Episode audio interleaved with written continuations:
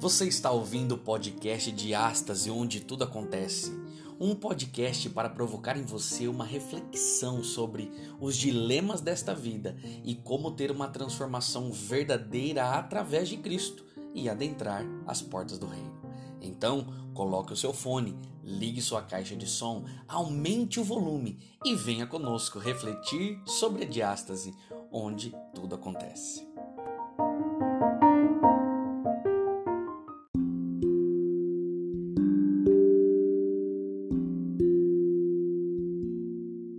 Um privilégio mais uma vez estarmos aqui e nós estamos tendo hoje o privilégio, né, para mim principalmente, de poder compartilhar uma série que eu fiz há um tempo atrás e ensaiei de lançá-la várias vezes, mas devido à falta de tempo, ela ficou arquivada aqui. E aí depois com a conversa com Samuel, a gente então vai começar hoje são várias pessoas, eu não vou seguir em ordem cronológica dos encontros que Jesus teve, mas nós vamos estudar sobre é, essas pessoas que na caminhada de Jesus ou elas se encontraram ou Jesus foi até elas. A gente vai encontrar todas essas cenas, essas histórias.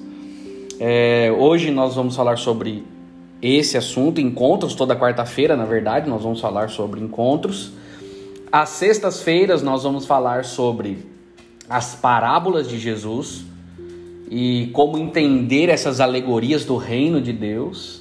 Tem muita coisa interessante também para a gente estudar nas sextas-feiras. E aos domingos nós estamos fazendo um estudo é, dentro do livro de Mateus, que é o melhor evangelho da Bíblia. Eu estou falando isso porque ontem defenderam a bandeira de João e eu tenho que defender a bandeira de Mateus, né? Ontem o estudo estava muito bom, muito bom mesmo. Foi uma pena porque para mim meu computador desligou, não sei o que aconteceu, eu tentei reiniciar e depois eu tentei acessar pelo celular, cheguei quase no fim.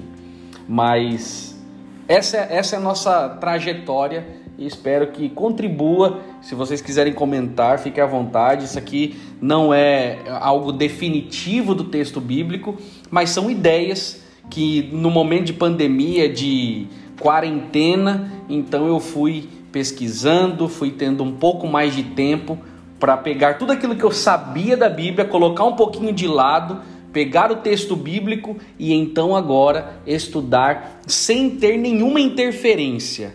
Eu e a Bíblia. E aí então eu fui escrevendo essas séries e hoje nós vamos para João. Eu protejo Mateus só no domingo. Hoje eu quero ler com vocês um, um encontro que está em João capítulo 5. Pode ser que o pastor depois, o pastor Denis, se eu não me engano, ele vá depois falar. Ontem acho que viram é, João 2 e hoje eu quero falar só do encontro em si. Com certeza depois o pastor vai trazer muitas coisas legais também dentro desse texto. João capítulo 5, eu quero ler com vocês do verso 1 até o verso 15. E aí então, depois, nós vamos pensando algumas ideias dentro do texto para entendermos como foi esse encontro com o paralítico de Betesda. OK? Todos encontraram? Se encontraram, a minha Bíblia é uma é uma João Ferreira de Almeida, revista e corrigida Pode ser que se você tem uma revista atualizada, uma palavra ou outra seja diferente, mas no final quer dizer a mesma coisa. Diz assim: Depois disto, verso 1: Havia uma festa entre os judeus e Jesus subiu a Jerusalém. Ora, em Jerusalém, a próximo, a próxima porta das ovelhas, um tanque chamado em hebreu Betesda, o qual tem cinco alpendres. Neste jazia grande multidão de enfermos, cegos, mancos e ressecados, esperando o movimento das águas. Verso 4: Portanto, um anjo descia do céu em certo tempo ao tanque e agitava as águas, e o primeiro que ali descia, depois do movimento da água, sarava de qualquer enfermidade que tivesse. E estando ali um homem que havia 38 anos, se achava enfermo.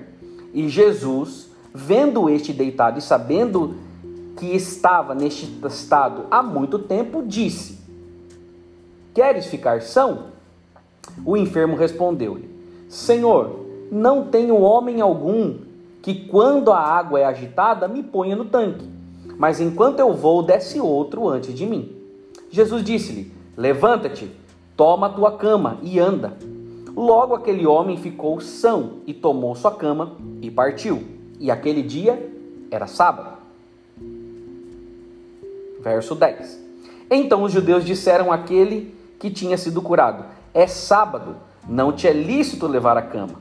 Ele respondeu-lhes: Aquele que me curou, ele próprio disse: Toma a tua cama e anda. Perguntaram-lhe, pois, quem é o homem que te disse: Toma a tua cama e anda? E o que fora curado não sabia quem era, porque Jesus havia se retirado em razão daquele lugar haver grande multidão. Depois, Jesus encontrou-o no templo e disse-lhe: Eis que já estás são, não peques mais, para que não te suceda coisa pior. E aquele homem foi e anunciou aos judeus que Jesus era o que o curava.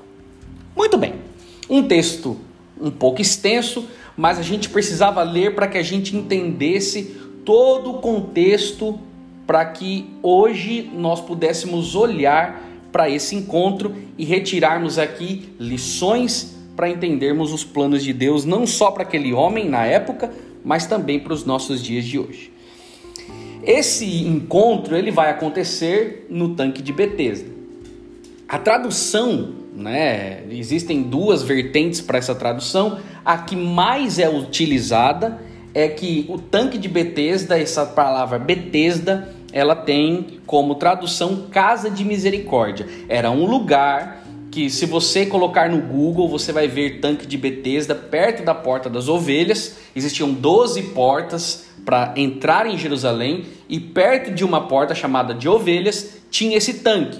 Esse tanque vai dizer que tinha cinco alpendres. O que, que são esses alpendres? São nada mais, nada menos do que varandas. Então era um tanque que tinha ali cinco varandas. E este lugar era um lugar repleto de pessoas. Agora, existe algo interessante no texto que diz, no verso 4, que descia um anjo de tempos em tempos, agitava as águas, e aquele que descesse as águas agitadas eram curado, é, ou era curada das enfermidades, seja qualquer, quaisquer que fosse essa enfermidade.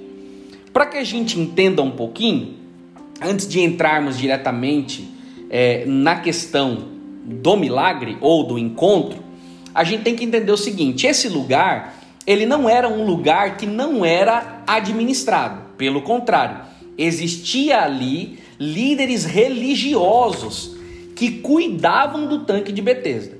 Por quê? Porque eles mantinham as pessoas que pagavam ou que tinham mais recursos que ficassem mais próximos à água. Aqueles que não tinham recursos, aqueles que não tinham condições, eles eram colocados para trás. E aqui a gente já começa a perceber um, mais um tipo de segregação nos dias de Jesus. Aqueles que têm condições, eles então eram colocados próximo. Agora, para que você entenda um pouquinho, é, nós podemos entender de duas formas o verso 4 para que você, eu preciso ter cuidado para dizer aqui, para você não ficar achando que a gente está inventando história. Mas nos manuscritos, originais, esse verso 4 ele não existe. Tanto que, se você pegar uma revista Almeida e atualizada, nova versão, que é atualizada, acho que volume 2, eu não sei, é, é uma nova versão atualizada foi lançada há pouco tempo atrás, ela está com o verso 4 em colchetes. Por quê? Porque esse texto foi acrescido pelo tradutor para que pudessem entender do que ele gostaria de falar. Então não é um texto que está nos originais. Então está aqui apenas, apenas para que fosse explicado. Agora, isso aqui não é o foco. Não é o foco. Porque tem muita gente que pergunta: ah, será que um anjo descia? Será que existia mesmo? Nós podemos pensar de duas formas agora. Nós podemos pensar que realmente um anjo descia, agitava as águas e muitas pessoas foram transformadas. Por quê? Porque a multidão que esperava ali era gigantesca e talvez alguns até esperavam por já terem visto alguém sendo transformado ou curado. Então, essa é uma hipótese. Qual que é a segunda hipótese? Pode até ser uma crendice apenas. Afinal, o lugar gerava muito lucro. Então, Pode ser que nunca ninguém tinha sido é, é, curado, mas devido às pessoas que já estavam numa situação tão periclitante que chegava ao ponto de ficar ali por muito tempo esperando que esse essa água mexesse, a pessoa fosse jogada ali dentro e saísse dali curada. Como eu disse no início, os fariseus, eles eles organizavam ali então, normalmente, as pessoas que tinham mais dinheiro eram colocadas na frente. Então, entenda uma coisa: não significa que as palavras do verso 4 não são confiáveis, não é isso. Mas elas não aparecem nas fontes mais é, é, é, antigas do manuscrito dentro de João. Por isso que ela vai aparecer em algumas traduções com o colchete. Agora, mais uma vez eu friso, não é o foco do estudo. Nós não estamos aqui para discutir se o anjo aparecia, se era verdade, se não era, porque isso é irrelevante no encontro.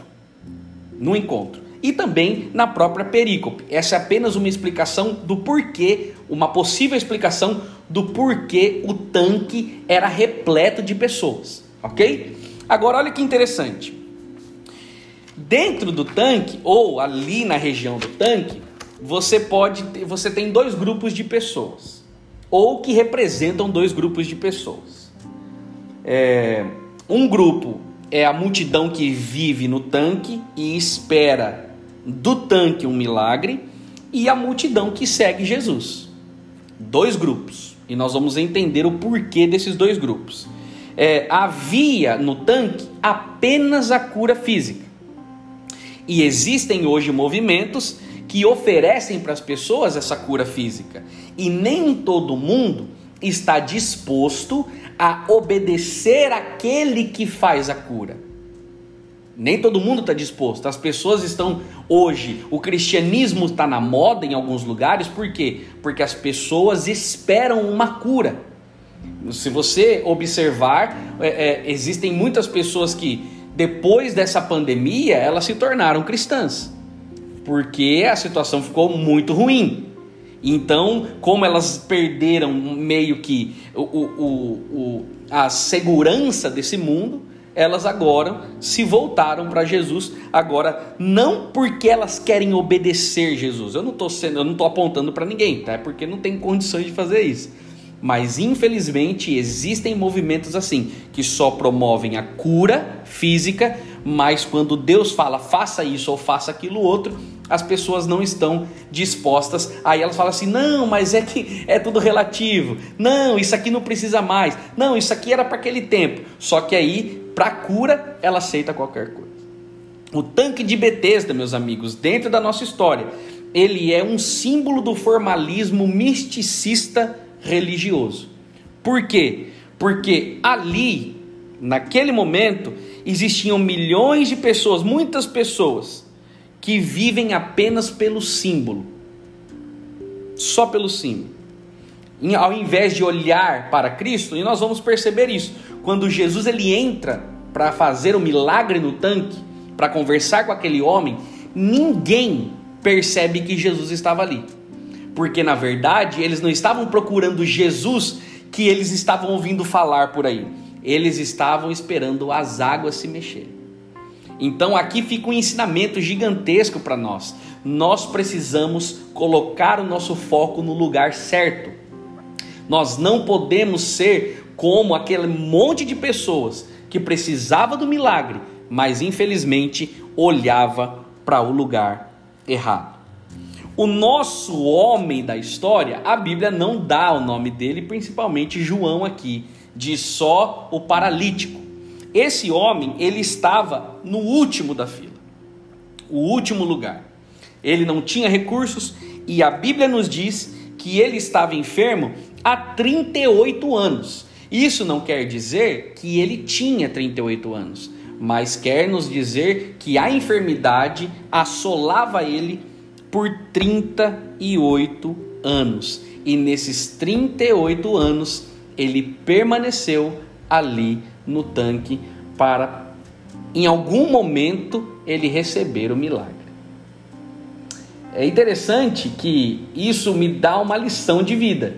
Não sei se dá para você, porque com certeza ele deve ter visto pessoas que estavam na frente dele passar três, quatro meses, não ver a água e não viram a água se mexer, e eles saíam, falavam assim: você está aqui no fundo, eu estava lá na frente, não aconteceu comigo, você vai ficar aqui. Quantas pessoas não tentaram desanimar esse homem? Quantos amigos passaram por ele e disseram: rapaz, vai embora, some daqui, isso não funciona, não dá certo, não é assim, você é o último, você não tem recursos, você não está no centro da vontade de Deus, você tem que entender isso. Talvez muita gente disse isso para ele, ou talvez ele deve ter visto muita gente realmente não dizendo, mas indo embora sem o milagre. Mesmo assim, ele permaneceu ali, esperando, esperando, porque ele tinha esperança. Interessante que essa é uma lição que nós precisamos ter a cada dia: perseverança. E essa perseverança, de alguma forma, atraiu Jesus para perto dele. Porque a história diz que Jesus foi até ele. Agora é interessante que nessa história vai acontecer que no verso 5, no verso 6 e 7, vendo ele deitado, Jesus faz uma pergunta: O que queres? Ou o que queres que eu te faça é em outra história, né? Mas você quer ficar são? Eu não sei se você já se perguntou, mas eu já falei para vocês em vários outros estudos que sempre eu pergunto o porquê das coisas. E por que Jesus sendo sábio, Jesus sabendo tudo antes, lendo o coração das pessoas, Jesus onisciente, ele sabia do que o homem queria, porque o homem estava ali há 38 anos. Com certeza o homem queria essa cura. Por que, que Jesus vira para ele e faz essa pergunta? Eu não sei. É, é, eu fiquei aqui, na verdade, vários dias. E, e, quando eu pego um texto bíblico, eu já disse, eu, eu gosto de ficar aqui por muito tempo. Talvez eu leio uma história como essa três, quatro, cinco dias. E aí então, para tentar internalizar, entender o que, que Jesus estava querendo aqui, o que, que João gostaria de passar para nós, contando esse relato, porque é, é, é, não era importante o nome da pessoa, não era importante a história no seu contexto. O que era importante para João era Jesus indo até ele. E Jesus pergunta: Você quer ficar são? E aí, ele, com muita educação, ele não conhecia Jesus. Porque você pode prestar atenção que no relato que nós lemos, quando ele faz ali, é, ele encontra os judeus e pergunta quem te curou, ele fala assim: ah, o homem que me curou mandou eu carregar a cama, mas eu não sei quem é ele. E aí ele tem um segundo encontro com Jesus, que é dentro do templo, então ele conhece e descobre o nome de Jesus.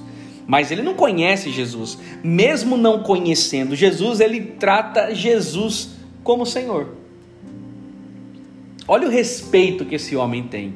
Olha o reconhecimento que ele tem ao fitar os olhos em Jesus. Ele percebe ali que ninguém mais naquele lugar notou a presença de Jesus, só ele. As pessoas, como eu disse no início, não olhavam, não estavam preocupados com Jesus, mas estavam preocupados no simbolismo, numa crença. Talvez isso nunca aconteceu, mas eles esperavam ali, alucinadamente, que as águas se mexessem para que ele pudesse ser curado através das águas. Eu quero pegar agora três coisas que aconteceu quando Jesus fala com esse homem. Três coisas que eu quero depois rebater com é, a, o milagre que Jesus opera, o encontro que Jesus faz com ele. É um dos encontros que eu mais gosto, porque acontece o seguinte: num primeiro momento, quando Jesus olha para ele e faz a pergunta: Você quer ficar são? Você quer realmente ficar são? Primeira coisa que ele fala. Primeira coisa, que é no verso que eu li agora há pouco. Ele diz assim, ó: Senhor, não tenho homem algum que quando a água é agitada, me coloque no tanque. Ou seja, o homem está aqui falando de que ele não tem amigos. Ele não tem ninguém por ele. Senhor, eu estou aqui 38 anos, mas eu não tenho ninguém que me ajude. Eu não tenho uma pessoa perto de mim, eu não tenho um familiar, não tenho um homem, não tenho um amigo, não tem ninguém que na hora certa que a água é colocar, a água é, é remexida, me coloque lá. Existiam ali homens, servos de plantão, que eram dos fariseus, que ficavam ali de olho naqueles que pagaram. E quando se a água se mexesse, esses homens pegavam alguns dos que tinham posse e colocava perto do tanque. E esse daqui já faz uma reclamação. Jesus está perguntando uma coisa para ele. Ele faz o quê? Senhor, eu não tenho ninguém. Eu não tenho ninguém. Eu não tenho condição. Eu não tenho condições financeiras. Eu não tenho amigo. Ninguém quer me ajudar. Sabe, meus queridos, pode hoje estar acontecendo isso conosco. Eu acho que em algum momento da sua vida você já deve ter dito assim: Poxa, não tem ninguém. A não ser sua família, que é o mais, mais próximo, né? É, sua esposa, seu, o seu esposo, sei lá, né? ou a mãe, ou os pais. Era isso mesmo. O fariseu não ficava ali no dia de sábado, né? Ele estava lá no templo, tanto que eles vão encontrar. Só que como mexia com dinheiro, alguns fariseus apareciam sim. É só você olhar na parábola que, que é contada da ovelha. Por que, que o fariseu ia buscar a ovelha? Por que, que ele salvava no sábado a ovelha? Porque envolvia dinheiro. O fariseu, ele não estava nem um pouco nem um pouco preocupado dele transgredir uma ou outra coisa, porque na verdade ele era, ele era visto como o homem que comanda ou que dita as regras ali, através da lei que é, tinha todas as ordenanças que a gente conhece, decor. Às vezes a gente se sente sozinho, às vezes a gente se sente desanimado.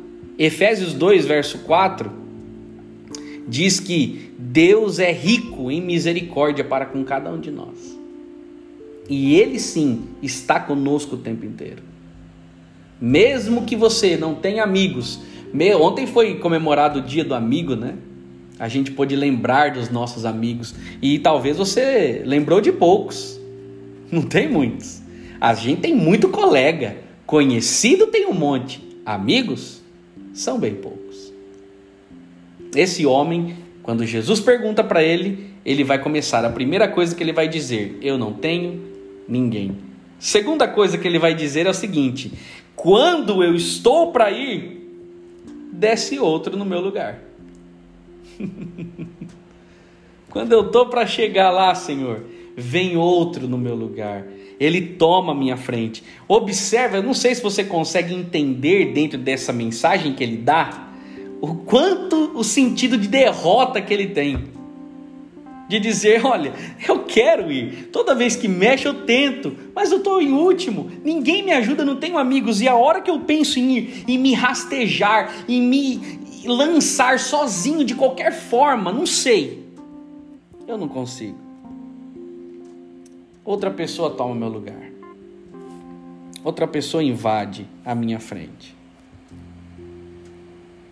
tem um comentário de Bacon, comentário bíblico, que diz assim: Não é que ele tivesse perdido a vontade, ele ainda não tinha chegado à fonte correta. Ou melhor, a fonte correta de ajuda ainda não tinha chegado até ele. aqui está retratada na imagem do tanque a inadequação do judaísmo ali naquele momento, das coisas que eles acreditavam fazer para tornar o sábado mais penoso, não é? essa inadequação para satisfazer as verdadeiras necessidades do homem. As lutas mais intensas do homem não podem salvá-lo da paralisia do pecado. Primeira coisa, eu não tenho amigos. Não dá. Ninguém me ajuda.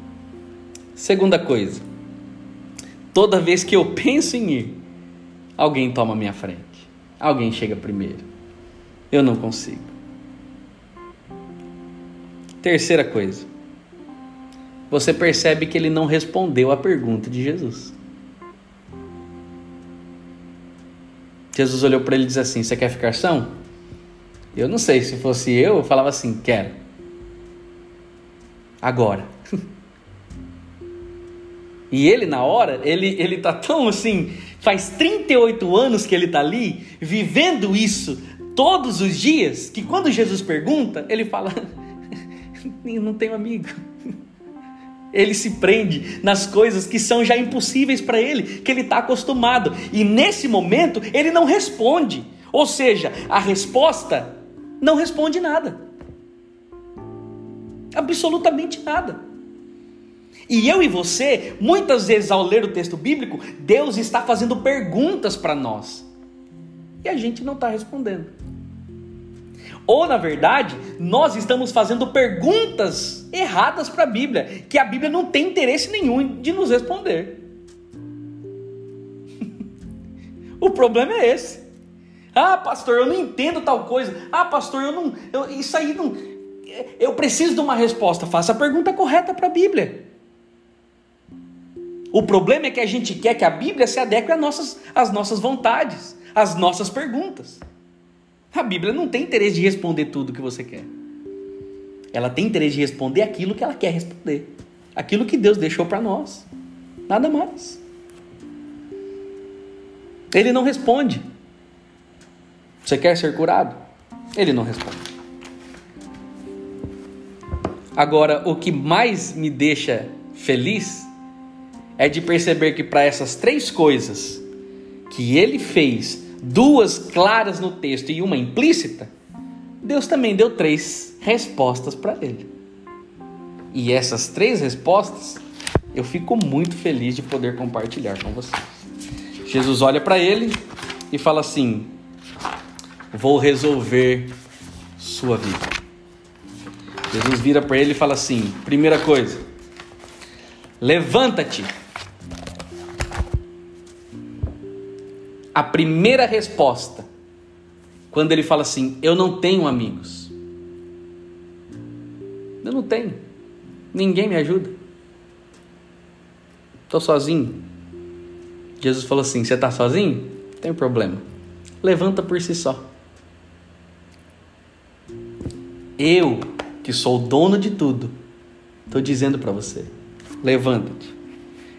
Para você receber o milagre, para que aquele homem recebesse o milagre, ele precisou primeiro acreditar e levantar. Você imagina, 38 anos, eu fico aqui viajando nas ideias em casa, né? 38 anos. Ele viu tanta coisa. E aí chega um homem que ele não conhece, que vira para ele e fala assim: Você quer ser curado? Levanta-te. Quando Jesus diz isso, a paralisia foi embora. E eu vou dizer para você, existem muitos hoje, hoje, que são é, é, paralíticos andando por aí. Tem pernas, mas perderam as forças para continuar caminhando. Tem sonhos, mas já deixaram os sonhos morrer deixaram os projetos ir por água abaixo e não dão mais frutos, estão enterrando seus talentos. Cada vez mais isso vem acontecendo. Jesus olha para aquele homem e diz: Levanta-te. A vida daquele homem ia mudar naquele momento. naquele exato momento, ele nunca mais seria o mesmo. Nunca mais. E ele precisou tomar uma posição. Jesus pergunta para ele: Você quer ser curado? Por que, que ele pergunta? Porque é simples. Existem pessoas que estão há tanto tempo nessa paralisia que já não sabem mais se querem realmente ser curadas ou não, já se perderam dentro do tempo. Estão perdidas. E, e, isso serve para mim por quê? Porque em muito tempo eu posso, eu posso estar fazendo tanta coisa e estar perdido. Esqueci das respostas certas. Esqueci de fazer as perguntas corretas. Por isso que esse projeto existe. Um dos primeiros pontos é realmente é o estudo da lição. É a busca. A gente precisa disso. A gente precisa da Bíblia para que a gente pegue essa paralisia que o pecado colocou dentro de nós e afaste para o resto da vida, até que Cristo volte. Agora, não é você estudando hoje que você está salvo agora. Ótimo, estou tranquilão, estou em paz, a paralisia foi embora. Não, mesmo que tenha uma pessoa só aqui no próximo estudo, a gente tem que estar tá aqui. A gente tem que continuar. A gente não pode deixar o pecado paralisar a nossa vida, nossos sonhos, nossos projetos. Fica aqui um ensino gigantesco. Jesus olha para ele e fala assim: levanta-te, levanta-te, tome posição. Eu te perguntei, você quer ser curado? Você me disse que não tem amigos, então levanta. E Jesus está empoderando esse homem: olha, você pode, você pode, eu sou por você. Você não tem amigos, mas você tem a mim. E você nunca me viu, mas eu estou te dando uma oportunidade. Levanta-te. Segunda coisa, Jesus virou para ele e falou assim: além de levantar, toma teu leito. Toma teu leito. Muitas pessoas podem até falar assim, mas olha, Jesus quis causar aí, não é? Porque se já sabia que era sábado e que ia dar rebuliço todo, por que, que Jesus pede para ele carregar essa cama? E tem muita gente, muitos cristãos aí fora, pseudo cristãos, que pegam esse texto fora de um contexto e agora diz: "Não, no sábado pode fazer as coisas, porque o próprio Jesus pediu para carregar a cama". Ah, Jesus fez tanta coisa no sábado. que se a gente fosse enumerar aqui, a gente ficaria um tempão. E aqueles homens não estavam nem aí para Jesus. O Salvador andou entre eles, a gente está vendo isso em Mateus, e eles, com esse olhar formal, com esse misticismo religioso desenfreado, não perceberam que o dono do universo, que aquele que formou cada um deles, andava por ali. Isso é muito forte. Isso é muito forte. Toma teu leito, por quê? Porque o leito dele seria o testemunho do que foi feito com ele as pessoas vão ver você andando. As pessoas colocaram você no último lugar. Ninguém deu bola para você. Então toma teu leito, porque sem falar, as pessoas vão ver o que aconteceu com você. Agora não é só para isso o teu leito. Não é. Não é só para testemunho. Mas é para que o orgulho não tome conta de você e você sempre saiba da onde você veio. Sempre. Sempre. Nunca se esqueça. Ande com o seu leito. Para você entender que não foi por você que você está aqui, mas foi por Deus. Toma teu leito. Fique com Ele. Levanta. Toda vez que viesse algum sentimento de soberba, orgulho, altivez, que tivesse tentando tomar o coração daquele homem, ele ia lembrar daquilo que está na mão dele, que era o leito. Ninguém que é curado quer andar com a muleta. Ninguém que é curado quer andar na cadeira de roda. Só que esse é um ensinamento que Jesus tem. Quando o povo saiu do Egito, eles ofereceram um sacrifício. Por quê? Para que eles lembrassem de onde eles saíram. Exaltassem o nome do Senhor. Mas enquanto eles andassem por lá, enquanto eles constituíssem um, um, um, uma nação de Deus, eles não esquecessem de onde eles foram tirados. Jamais. E o ensinamento acontece aqui de novo. Tá vendo o paralelo mais uma vez? É cheio de paralelo. Jesus vira para ele e fala assim: Levanta. Mas agora anda com teu leito. Toma teu leito. Pegue ele. Para que as pessoas vejam o que o milagre que aconteceu com você, mas que você nunca seja, nem, não tenha nenhum sentimento maior do que eles, porque te aconteceu isso. Não. Olhe sempre por teu leito, para você lembrar da onde você veio.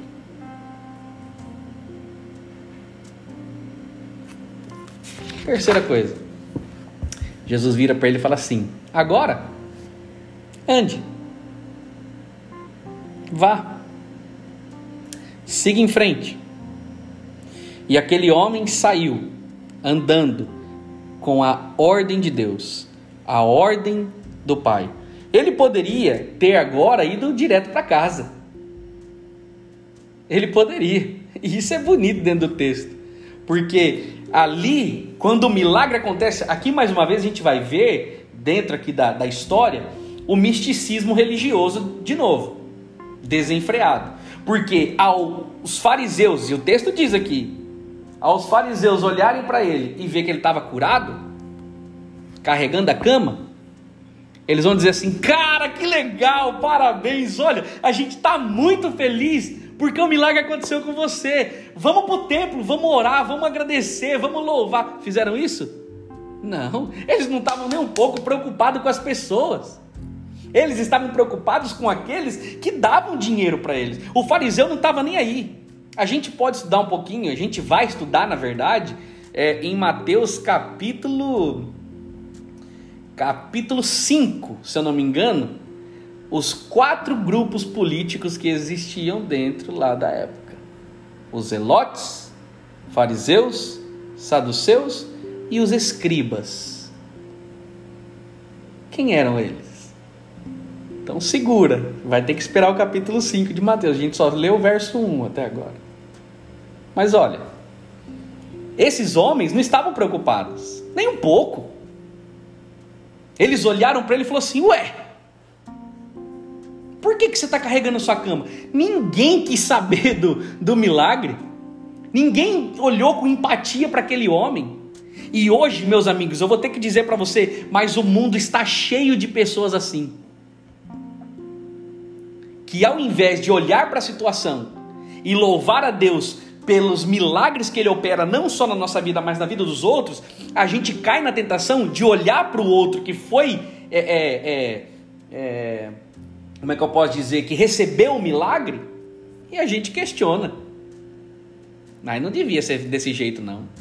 Ah, mas ele fez isso. Ah, mas deve ter feito aquilo. E a gente duvida o tempo inteiro. E a gente quer achar algo racional, na maioria das vezes, para entender o que Deus faz de sobrenatural na vida dos outros. E isso é um perigo. É um perigo. Talvez nós que estamos aqui não façamos isso. Graças a Deus por isso. Mas se há entre nós alguém que faz, talvez essa mensagem chegou para que a gente abrisse nossos olhos. É uma necessidade todo dia, todo momento de mudança, de olharmos para essas histórias e percebermos o quanto as pessoas estão interessadas não no que Deus faz, mas estão interessadas em julgar umas às outras. Jesus diz: vai, anda. O texto vai dizer, depois eu não vou entrar nesse mérito, mas o texto diz que eles olhavam e falavam assim: Mas Jesus, é, quem que curou você? Quem que mandou você carregar essa cama? Ele falou assim: Não, a pessoa que me curou, ele mesmo disse: Pega a tua cama, anda com ela.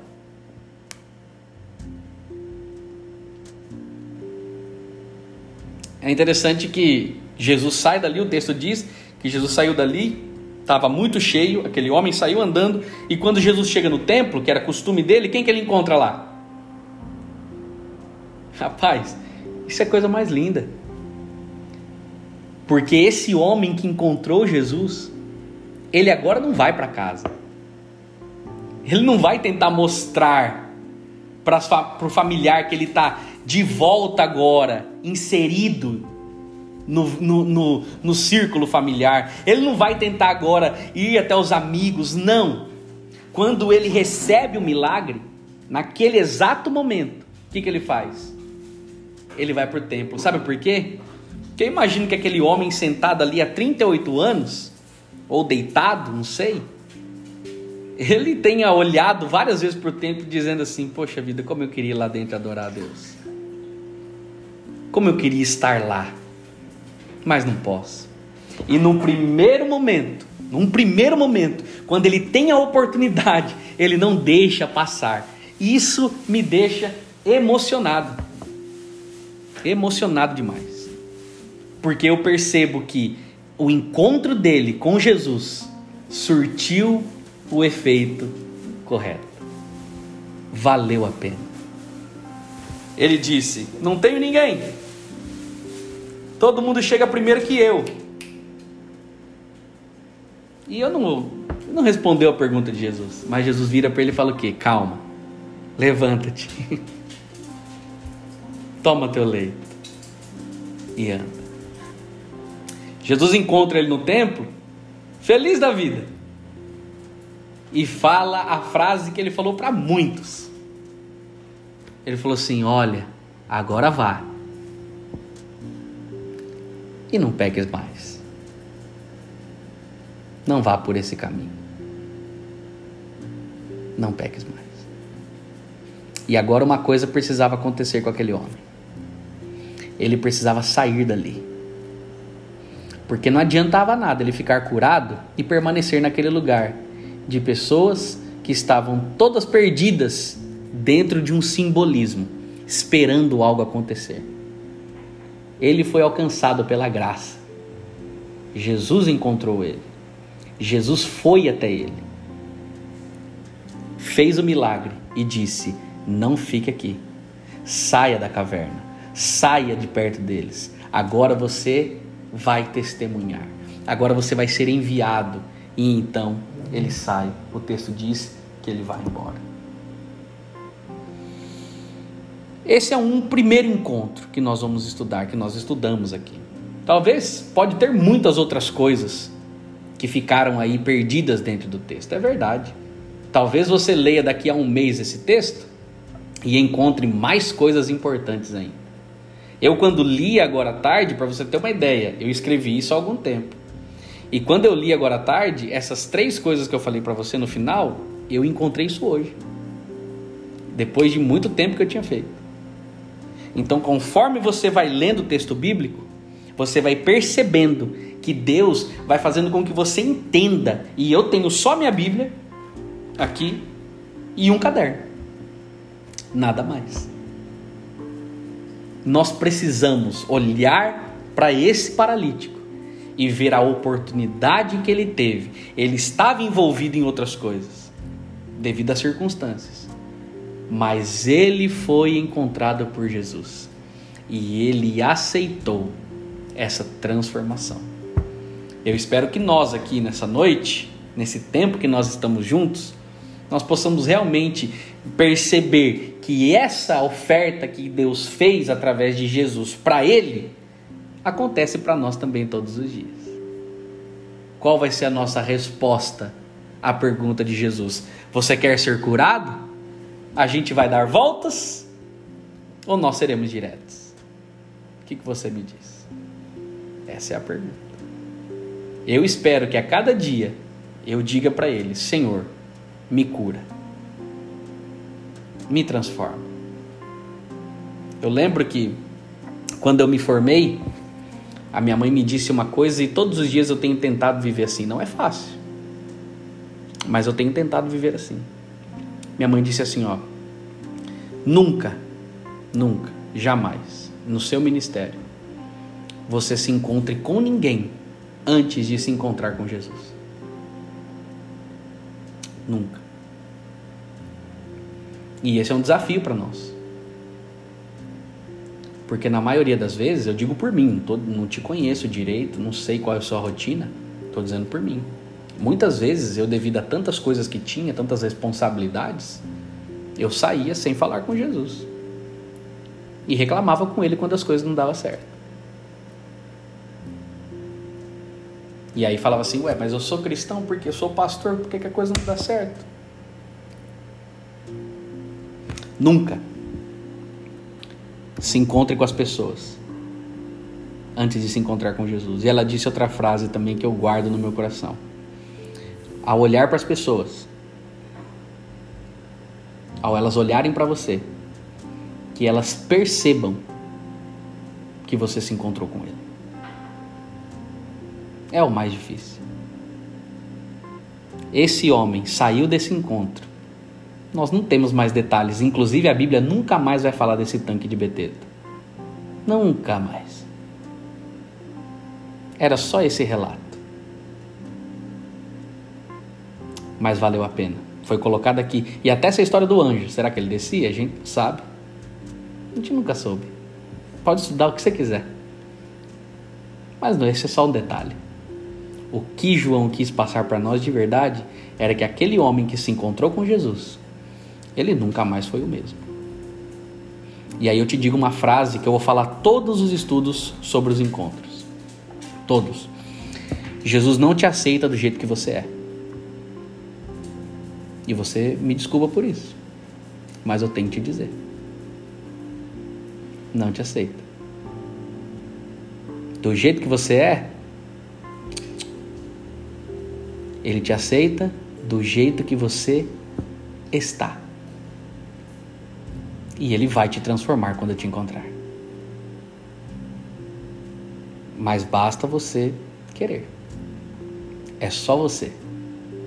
Nada mais. Nenhuma pessoa que se encontrou com Jesus continuou sendo a mesma. Nenhuma. Elas vieram prostitutas, cegas, até Jesus foi atrás de todas as pessoas, de todos os níveis que você imaginar. Nenhuma continuou do mesmo jeito. Até um cobrador corrupto falou assim, depois que se encontrou com Jesus, disse assim: Não, eu devolvo quatro vezes mais. Pode deixar. Ninguém consegue ficar do mesmo jeito. Por isso Jesus não te aceita do jeito que você é. Ele te aceita do jeito que você está e transforma a minha e a sua vida, não só hoje, mas continuará transformando todos os dias até que Jesus volte para nos buscar. É simples, mas era isso que eu gostaria de compartilhar com vocês. Esse homem se encontrou com ele, descrente, mas convicto que a água mexeria e ele um dia chegaria até lá mesmo com tudo mostrando o contrário, ele não desistiu. Não desistiu. Mas por ver a dedicação, a espera e a esperança que aquele homem tinha, Jesus foi até ele. Como Jesus olha para nós hoje? Ele olha para nós, pessoas desesperançadas, que já jogamos a toalha, ou pessoas que estamos aqui com 10 ou com 5 ou com 15, ou com 2. Nós continuamos aqui? Deus está super feliz com isso. Ele olha e ele está disposto a nos encontrar todos os nossos, em todos os nossos estudos e transformar a minha e a sua vida. Que Deus nos abençoe.